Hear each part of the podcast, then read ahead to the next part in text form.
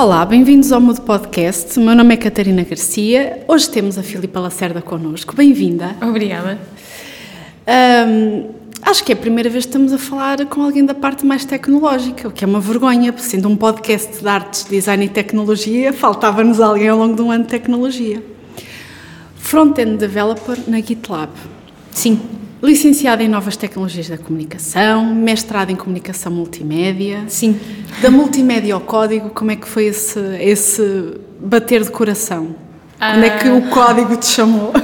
Confesso que quando estava, quando estava a estudar era o que menos me chamava, uh, mas depois quando, quando comecei a trabalhar uh, foi a parte que mais, que mais gostei. Inclusive o primeiro, o primeiro sítio onde trabalhei estava como, como User Experience Designer, mas assim que tive tive a oportunidade de, de mexer no código, uh, foi por aí uh, que, investi, que investi em formação e, e, continuei. Qual era a tua primeira ideia quando entraste no curso? Uh, para te ser sincera, nem, nem, nem tinha a ideia que seria tão ligada à multimédia. Estava à espera que fosse uma, um curso com mais, mais na área da comunicação. Sim. Uh, o nome do curso engana sim. muitas pessoas. Eu acho, acho que quando me dei conta que tinha que, que fazer 3D e design e programação, pensei, é pá, se calhar não era, se calhar não era bem isto. E chegaste ao código. Eu vou-te fazer uma pergunta que pode parecer um bocadinho tola mas é, é alguma coisa que eu vou ouvindo recorrentemente entre uh, as pessoas que estão à minha volta. Eu acho que a ideia de muitas pessoas, quando se fala em front-end developer, é que é a pessoa que faz HTML e CSS e é isso. Não é bem isso. Não é só isso, não, não é só isso. Uh, também envolve, envolve muito JavaScript, muito lidar, lidar com, com APIs, uh, desenhar uh, o sistema, arquiteturar o sistema de uma forma a garantir que, que tudo funciona. O HTML e CSS faz muito parte, mas, mas não é só isso. Não é só isso, há aqui uma componente muito sim. maior do ponto de vista tecnológico. Sim, sim. Porque às vezes há essa ideia que a pessoa está só ligada a isso e que é a pessoa que diretamente lida com, com o designer ou com a equipa de, de design, o que também nem sempre é verdade. Não sei se é o teu caso. No, no, nosso caso, nós trabalhamos com. Por acaso, temos a sorte de ter uma boa equipa de design e trabalhamos sempre com, com uma pessoa de design, trabalhamos sempre também com uma pessoa de back-end. Uh, e no fundo, o front-end é, é, a pessoa, pronto, para além do HTML, do CSS e da lógica do JavaScript, faz um bocadinho a ponte entre os dois mundos. E às vezes eu, eu dou para mim a explicar ao designer. Uh, o porquê de não conseguirmos fazer aquilo exatamente assim, porque entre o back-end e o design há ali um, uma falha de comunicação. Foste buscar a, a pergunta de ouro. E, e, às vezes é complicado, às vezes dou por mim a ter que, ok, então tenho que explicar isto como, como alguém em quem não perceba nada da área, então tenho que, que dar um passo atrás e pensar, okay, como é que eu vou explicar isto uh, desta forma, de forma a que seja fácil entender. Então começámos muito bem porque tocaste aqui no pontozinho de ouro, que eu acho que é assim o ponto das grandes dores de cabeça.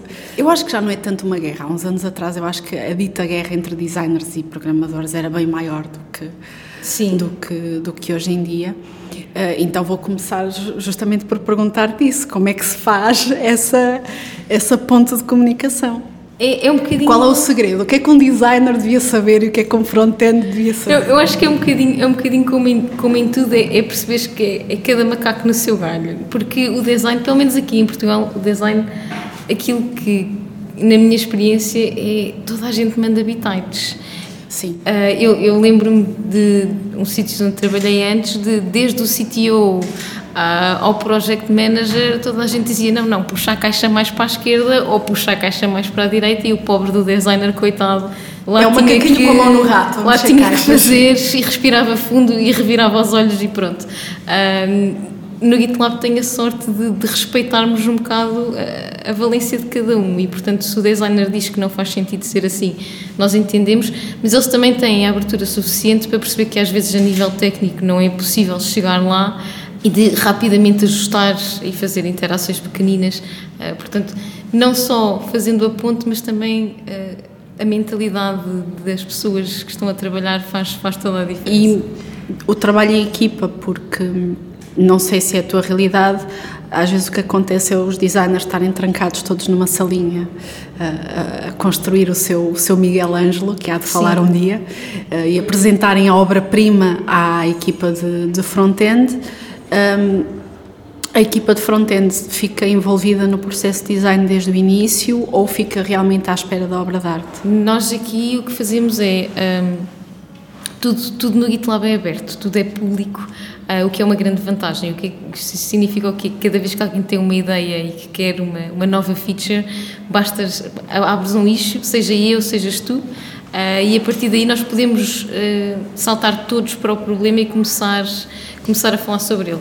E isso ajuda muito. O nosso processo começa, eh, começamos todos ao mesmo tempo e, portanto, o diálogo entre o designer, o front-end e o back-end acontece em equipa e sempre, sempre em interações pequeninas. Acreditamos que não precisamos de construir um Miguel Ângelo uh, à primeira, uh, se não acertarmos à primeira, então vamos e mudamos e voltamos, e voltamos a fazer, o que é, também faz uma diferença grande. Começaste na parte user experience até que chegaste ao front-end. Neste momento, a GitLab é uma empresa que não tem escritório de todo, certo? É 100% Sim, remota. Nunca teve. Nunca teve um único escritório. Fala-nos um bocadinho desta. Eu tenho uma colega que chama este sistema equipas distribuídas. Ela não gosta da palavra remota, gosta da palavra distribuída. Como é que funciona um bocadinho esta. Olha, neste momento nós somos uh, cerca de 575. Uh, é lá espalhados por 52 países diferentes e para aí uns 17 ou 18 fusos horários, uh, o que tem os seus desafios. A nossa comunicação é maioritariamente escrita, portanto funcionamos de forma assíncrona, é um desafio grande, mas, mas dá a qualidade de vida também é muito, muito superior.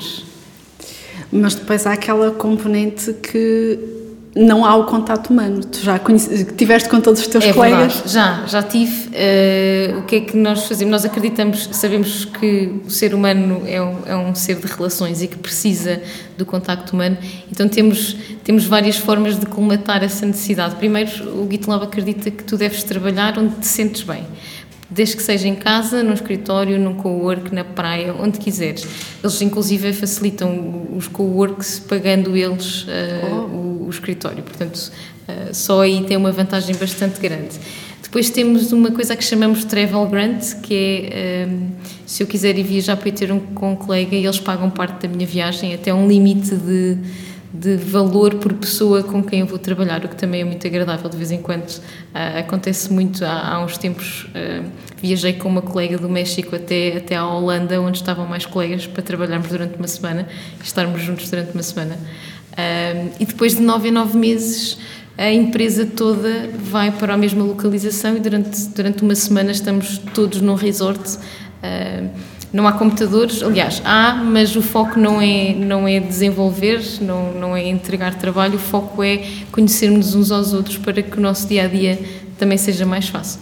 Isto é, é a descrição de uma empresa totalmente diferente da descrição não, sim, tradicional. É, é, um mundo bem diferente. Da, da, empresa com o seu escritório, com as suas secretárias, sim. com o seu dress code. Portanto, é totalmente distinto. No ponto de vista depois das tuas relações e da tua própria disciplina, sentiste dificuldade não havendo essa estrutura muita, física? Muita, porque eu estava habituada ao modelo português que tu tens de estar no escritório 10 horas porque senão parece mal. Quando sais às 6 da tarde alguém te diz então vais tirar a tarde. Vais tirar a tarde. Uh, portanto, eu estava habituada a trabalhar 10 horas por dia. E, e quando fui para o GitLab, o, meu, a minha preocupação era, então, mas se ninguém me vê, como é que eles sabem que eu estou a trabalhar? Eu podia estar num café e ninguém sabe. Uh, então no início foi muito difícil desligar e, e, dava por mim a trabalhar tipo das 9 da manhã às 11 da noite. Uh, então tive que arranjar alguns mecanismos que me obrigassem, uh, de facto, às 6 da tarde fechar o computador. Quais? Podes partilhar? olha, o primeiro foi, foi inscrever-me no ginásio e forçar-me todos os dias a esta hora eu tenho que ir a uma aula lá, porque senão sei que vou continuar a trabalhar. Uh, e hoje em dia é isso ainda que faço. Uh, portanto, todos os dias às seis da tarde eu desligo e vou para o ginásio e acabou o meu dia de trabalho. Portanto, duplo hábito saudável, sim, não sim. só de desligar do trabalho. do trabalho e exercício, sim, é verdade. O exercício físico. Vou dar-te aqui só uns passinhos atrás na, na, nossa conversa e também porque em off falávamos um bocadinho uh, disto, que é a transição que algumas pessoas estão a fazer, principalmente de designers que sentem a necessidade de ir aprender código por alguma razão. No teu caso, esta mudança teve a ver com eu comecei como user experience, preciso de trabalhar em código, ou foi mais uma mudança de não é esta a minha área, eu quero mesmo é... Foi um bocadinho das duas, foi um bocadinho a necessidade, porque a verdade é que a realidade que eu conheço em Portugal é que o design não é valorizado uh, e, toda a gente acha que consegue fazer design e a experiência que eu tive no primeiro sítio em que trabalhei era muito essa, portanto, desde da pessoa uh, que fazia testes manuais à, à, pessoa de contabilidade, toda a gente tinha uma opinião sobre Tem uma opinião, design, sim. Uh, e eu sou muito apaixonada por aquilo que faço e não gosto muito eh, de opiniões quando elas não, portanto, quando não vêm com pessoas com, com competências o suficientes uh, para... Ou aquele comentário do amarelo, mas eu não gosto de amarelo. Sim, uh, pronto, então foi um bocadinho a necessidade porque uh, também não existe muito, ou não existia quando eu comecei, o contratar um designer. Contratavas um, um desenrasca, não é? Um, um canivete suíço. Exatamente. E então, pronto, foi um bocadinho necessidade e quando, quando saí desta empresa para, para, para outra a posição já era totalmente só, só código e então por aí continuei. Foi uma mudança consciente Sim. de não quero estar tanto neste meio, quero é ir, sinto-me mais realizada sim, neste sim. do que propriamente uma necessidade sim. para te afirmar no, no sim, mercado sim, laboral. Sim, sim, Foi, foi um, bocadinho das, um bocadinho das duas, mas, mas também não, não, pelo menos aqui em Aveiro, também é uma cidade muito pequenina, não, não havia posições de para user experience Sim. designer ou para, para, para design mesmo não é difícil. E mesmo assim, noutros, noutros locais, o título é User Experience Designer, mas na verdade. É, desenrasca aqui mais um bocadinho. mais é? uma coisinha.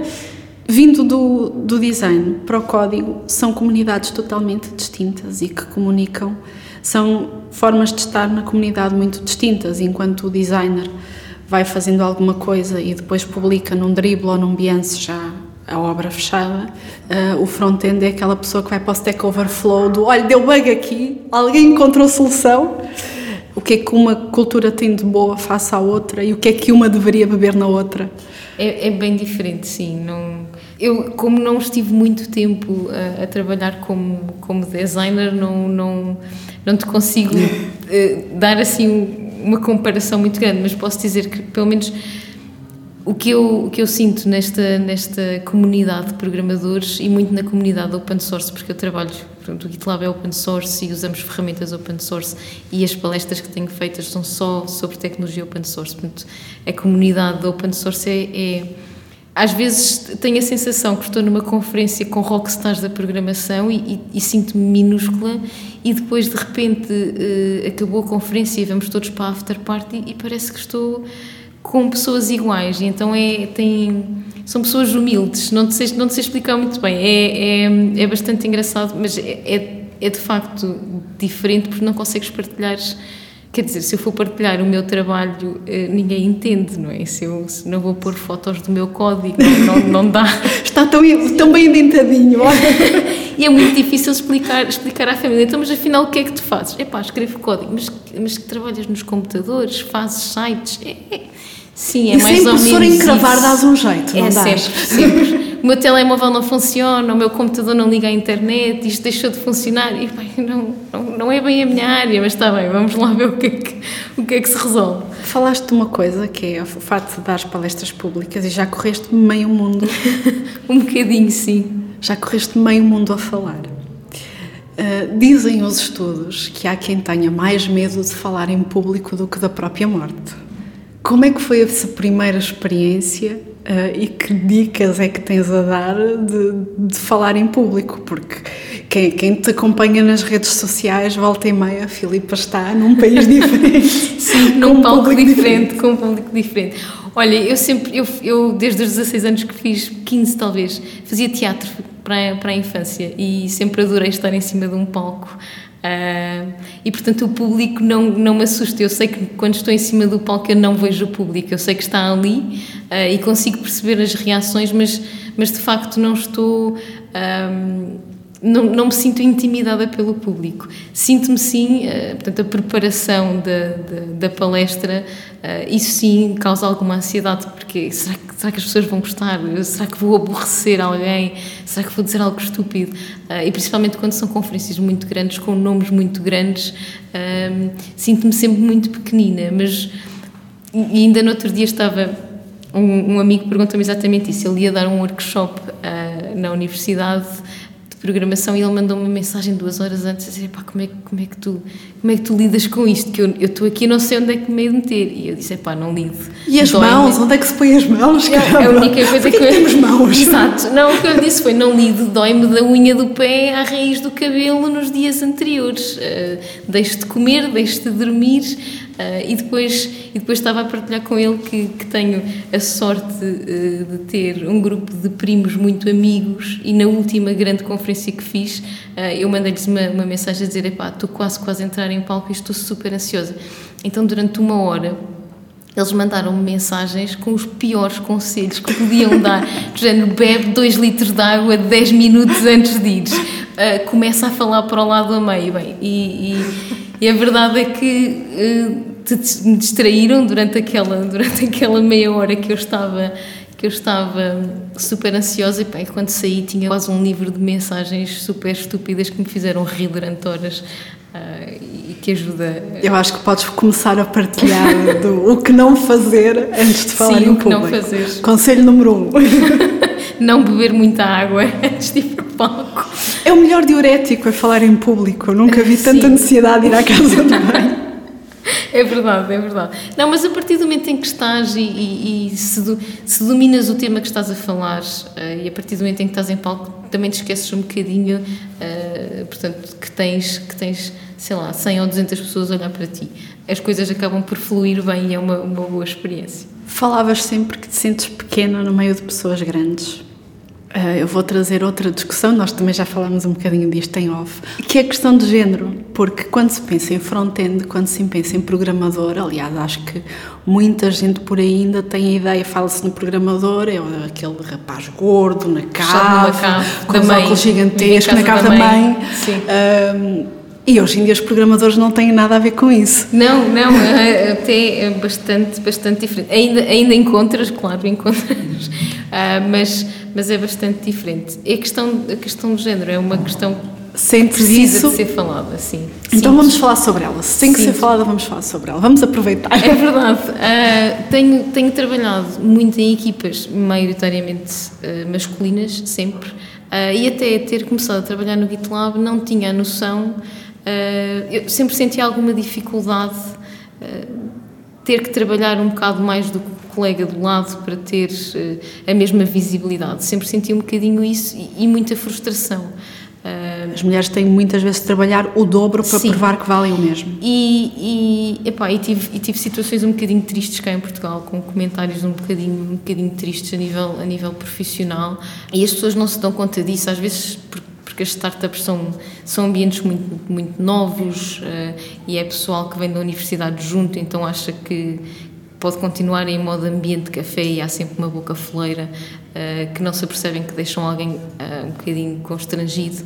E só quando entrei no GitLab e comecei a ter a falar com mais mulheres programadoras é que comecei a perceber, pá, espera lá, mas elas têm exatamente os mesmos problemas e as mesmas frustrações que eu, também tenho que trabalhar, sentem que têm que trabalhar mais horas, sentem que os chefes são mais condescendentes, uh, há, há perguntas que não fazem sentido.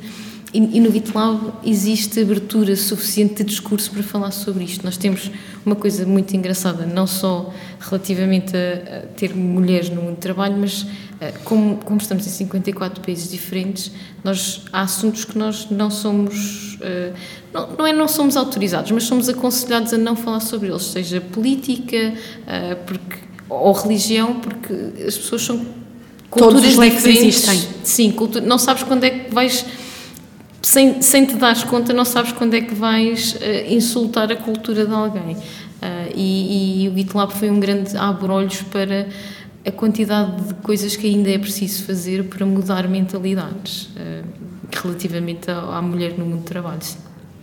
Um, falávamos de uma outra conversa, de uma outra da Liliana que passou pelo pelo podcast e tem e tem esta grande bandeira de dar visibilidade às mulheres que, que estão no mercado de, de, trabalho, muito no sentido de faltam-nos aqui alguns alguns modelos, fala-se em grandes ícones e de pessoas bem sucedidas e vem sempre um Bill Gates e um Steve Jobs, quando, como se as mulheres não fossem não conseguissem chegar a, a estes níveis.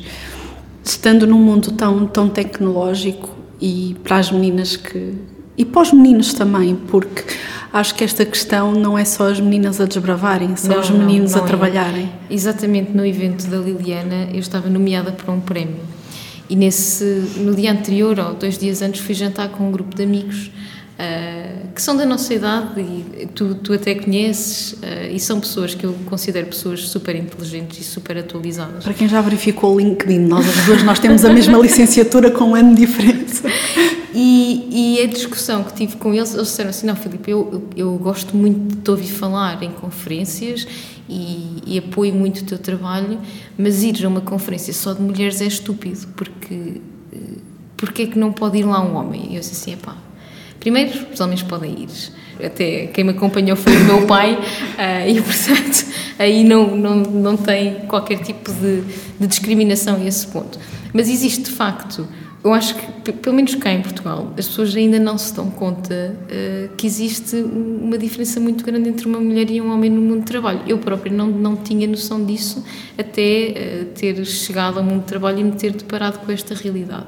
Eh, e, e o discurso deles era: não, mas as mulheres não, não precisam de ter mais direitos. Mas é exatamente isso. Nós não estamos a lutar por mais direitos, apenas por direitos iguais. Iguais. E o que eu lhe expliquei, que em tempos li, é que não é, não é como uma tarte, não é? Em que se eu comer um bocado mais da tarte, tu comes menos. Não.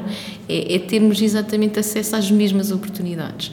Ah, e, e o discurso de que as mulheres recebem menos ou as mulheres ah, têm que trabalhar mais no mundo do trabalho é muitas vezes refutado, ah, até neste meu grupo de amigos, com não, mas é porque vocês ah, não acreditam tanto em vocês e, portanto, não, não negociam tão bem. Então, já pensaste que se calhar não acreditamos em nós porque a sociedade nos levou a isso? Portanto, há, há um trabalho muito grande que precisa ainda, ainda de ser feito Muito antes do mercado de muito trabalho. antes do mercado de trabalho. Em casa, porque o meu, o meu pai ajuda muito em casa e faz muito, mas, mas a verdade é que a maioria das realidades não é esta, não é? A maioria de- das famílias que nós conhecemos, quem é que faz? É a mãe? A mãe é que vai às compras, a mãe é que lava a roupa, a mãe é que faz o jantar, a mãe é que vai buscar à escola, a mãe é que faz tudo. Eu li há muito pouco tempo e pegando na palavra que tu disseste, que até a palavra ajudar tem que ser retirada do Exatamente, discurso. exatamente. Porque e assim senão- que eu disse, eu pensei, não devia ter dito isto assim, Porque não é senão parece ajudar. que é a obrigação da mãe ou da mulher fazer alguma coisa não é e alguém vai dar uma ajuda. Alguém não é de vive lá em tudo. casa. É, Toda toda, a a gente gente, suja. vive lá em casa, toda a gente suja, toda a gente limpa. Não é a obrigação da mãe orquestrar a casa, ah, mas sim toda a gente tem que ajudar. Portanto, rapazes e raparigas que nos estejam a ouvir podem começar por retirar a palavra ajudar nas tarefas. É verdade. Já é um princípio. É engraçado que há uns tempos tenho um, um grupo no WhatsApp com, com uma série de pessoas de uma empresa onde trabalhei antes. Ah, maioritariamente homens, até porque a realidade da indústria é mesmo esta, ah, quase não há mulheres. E já não sei já não sei como é que começou a conversa ah, relativamente ao feminismo e um deles perguntava então mas podes partilhar connosco o que é que nós podemos fazer ah, para melhorar isso porque nós não temos noção do que é que dizemos, o que é que fazemos ah, relativamente a isso.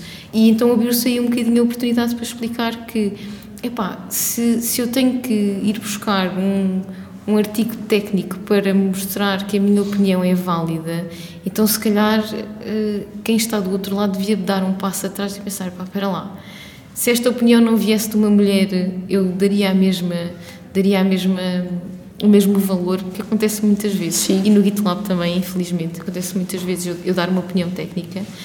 E eh, o homem que está do lado de lá às vezes de países onde eh, a mulher eh, o papel da mulher é, é para estar em casa eh, portanto pessoas sei lá turcas é muito muito complicado eh, e eu, eu dou uma opinião técnica e não é ouvida muitas vezes o que acontece é eu vou ter com um colega com quem com quem trabalho muito perto com o Phil e digo pá o Phil estou estou errada, podes validar, podes verificar se estou a dizer alguma coisa de parvo.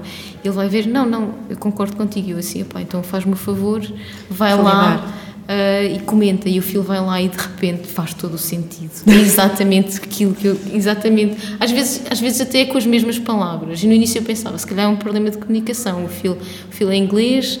ah, para ele é mais fácil, não é? É, é nativo. Não se perde na Se calhar tradução. sou eu que, que não estou a fazer bem a construção da frase, alguma coisa, mas, mas não, é uma realidade que, que acontece muitas vezes. É uma realidade que temos que mudar devagarinho. Agora, código não é fácil, Filipe. É assim, eu nunca, nunca na minha vida achei que ia ser programadora. Nunca. Uh, não sou de todo uh, o programador típico. Para mim, um computador uh, pá, existia lá em casa e tinha, tinha que ir. Tinha que fazer os trabalhos da escola e era isso. portanto, não, não, é, não é fácil, mas não é difícil, não, não é impossível. portanto. E aquelas três dicas assim, três, as que tu achas necessárias, Muitos dos nossos ouvintes são, são designers e há sempre aquela coisa do eu tenho que aprender a programar, mais que não seja para fazer um portfólio em WordPress. Assim, as primeiras dicas básicas de quem vai começar a olhar para código e entra no pânico de um if then else que criava isto. Bom, eu acho que, eu acho que o primeiro conselho uh, é exatamente não entrar em pânico, porque vai ser assustador. E, e eu lembro-me, quando estava a começar, eu olhava para aquilo como. Vais-me desculpar a expressão, como um burro olhar para um palácio. Eu olhava para o código e pensava, não, isto não vai lá, sou uma incompetente, não há forma de algum dia eu vir a perceber isto. E depois olhava para pessoas que, que vinham que vinham de engenharia informática e de computação e telemática a fazer aquilo com uma perna às costas um, e pensava, não, isto não, nunca na vida eu vou conseguir ter sucesso uh, aqui.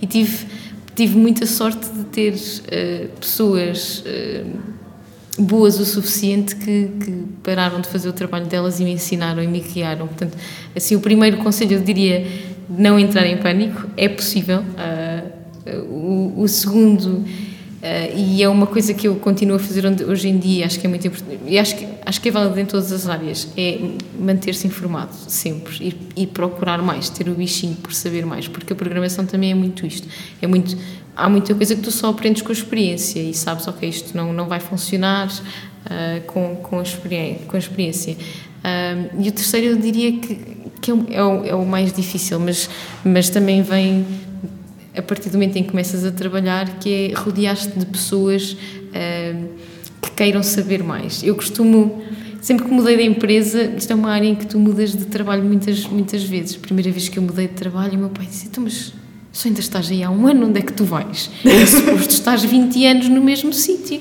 Uh, portanto, que não é a realidade hoje em dia. Emprego para a vida acabou. Dois anos, dois, dois em dois anos estamos a sair. E, e uma, da, uma das coisas que eu, que eu valorizei se eu já não consigo aprender nada com as pessoas com quem estou a trabalhar, então significa que está na hora de, de ir para um novo desafio, para não estagnar. Portanto, eu acho que este é, é o terceiro conselho, é não, não estagnares. Uh, e, e, se te deres conta que és a pessoa mais inteligente naquela sala, então está na hora de ir para um sítio novo uh, e continuar a evoluir. Bela dica. Foste mentora na Sim. The New Digital School. Sim. Como foi a experiência? Adorei. Eu continuo, continuo um, com a Marissa, continuo. Uh, portanto, o, o, projeto de mentoria com a escola já terminou, uh, mas nós continuamos a reunir de 15 em 15 dias. Que bom! Uh, e é um projeto que adoro. Primeiro conheci uma pessoa fantástica, dei uma oportunidade de, de, conhecer uma pessoa, uma pessoa fantástica. A Marissa, ela está em Portugal, ela não é portuguesa, não, não fala português, é americana tem um, um, percurso muito semelhante com este que estávamos a falar, portanto, ela não é programadora, uh, ela começou, uh, estudou advocacia, inclusive, e depois uh, chegou à altura de, de escolher, e, não era fácil arranjar trabalho na área dela, então ela veio para Portugal e começou a trabalhar na área. e e é muito é muito reconfortante sabes ver que os teus conselhos fazem a vida de alguém um bocadinho melhor. E é, é, muito é muito bom. Essa, essa partilha. Sim, é muito bom. Às vezes nem que mais não seja a frustração de, de ela poder dizer a alguém estou-me a sentir frustrada porque eles dizem que, que eu preciso de ser melhor, mas também não me ensinam. Uh, ou dão mais colega e também muito muito nesta muito nesta coisa de, de, dos homens e mulheres no mundo de trabalho às vezes ela sente que sente na pele, e estando em Portugal, sentir. Eu disse, disse ela perguntou-me: achas que vou sentir? Acho. Sim. Não, não acho, tenho a certeza que vais sentir. O que vale é que não percebes. Uh, português também há comentários que te vão passar ao lado. Uh, Felizmente. Mas, sim, mas sim. Fizeste uma grande mudança quando passaste a usar Experience para, para o front-end e o nosso podcast é justamente sobre sobre mudança a quem está a mudar para onde é que deve começar. Já falaste aí de três bons conselhos, é bem Sim. verdade. Um, é assim, eu, eu, eu, sei que hoje em dia há, estávamos a falar um bocadinho, um bocadinho disto antes, há uma série de, de, escolas de código que são, que são acessíveis e que, e que têm profissionais preparados para ensinar exatamente as bases. Que eu acho que é o mais importante hoje em dia, principalmente no front-end. O front-end é um mundo de, de, bibliotecas e todos os dias nasce uma biblioteca nova e é uma panóplia. Eu, eu, vezes... fiz um bocadinho de pesquisa antes de ir para aqui e eu já não programo há mesmo muito tempo. E eu fiquei assustadíssima, não, porque é... tudo que eu sabia já morreu. É horrível porque tu, tu, de vez em quando abres, vais ler um blog novo e pensas, o que é isto? Eu não faço ideia o que é que seja isto. E, e, é muito assustador. Tu, antigamente, para seres front-end, precisavas de saber HTML, CSS e jQuery e estava bom. Estava feito. Hoje em dia, precisas de saber, uh, sei lá, uh, Webpack, Vue, React, Vuex, Redux. Eu já me perdi a meio. É, pá, é, uma, é uma panóplia de ferramentas e depois já há uma série de empresas que dizem: não, não, tens é que ter experiência nesta ferramenta em específico. O meu conselho, e é o conselho que eu dou, que eu dou a muita gente é que é importante é saber as bases, porque uma biblioteca uh, tem documentação e aprende-se. Agora, se não perceberes como é que funciona o JavaScript em si, portanto, que estas bibliotecas são todas construídas em cima do JavaScript, se não perceberes isso, então, então aí é um problema, porque vais usar mal as ferramentas, não vais perceber que vantagens é que te que este, ou que problemas é que estas ferramentas vêm resolver. E nós, nós às vezes no GitLab temos muito esse problema, sabes? Uh, embora tenhamos gente com muita experiência, uh, muitas vezes as pessoas não entendem qual é que é o problema que a ferramenta que nós estamos a usar resolve. Uh, e constroem código como se não estivessem a usar aquela ferramenta. E às vezes é um bocadinho, assim, não, ir criticar o código de outra pessoa é sempre um processo complicado porque no fundo estás, estás a dizer a outra pessoa, pá, o teu trabalho não está não tá bom. Eh, então é difícil este processo, eh, mas, mas este é o conselho que eu mais dou, que é perceber bem como é que funcionam as bases e a partir daí o resto, o resto vem. Filipa, muito obrigada por este bocadinho. Obrigada eu. Foi muito boa esta partilha. Muito. Obrigada. E a quem nos está a ouvir, espero que se sinta mais incentivada, se tiver que fazer a mudança, que deixe de estar aí caladinho e mude. Obrigada. Obrigada.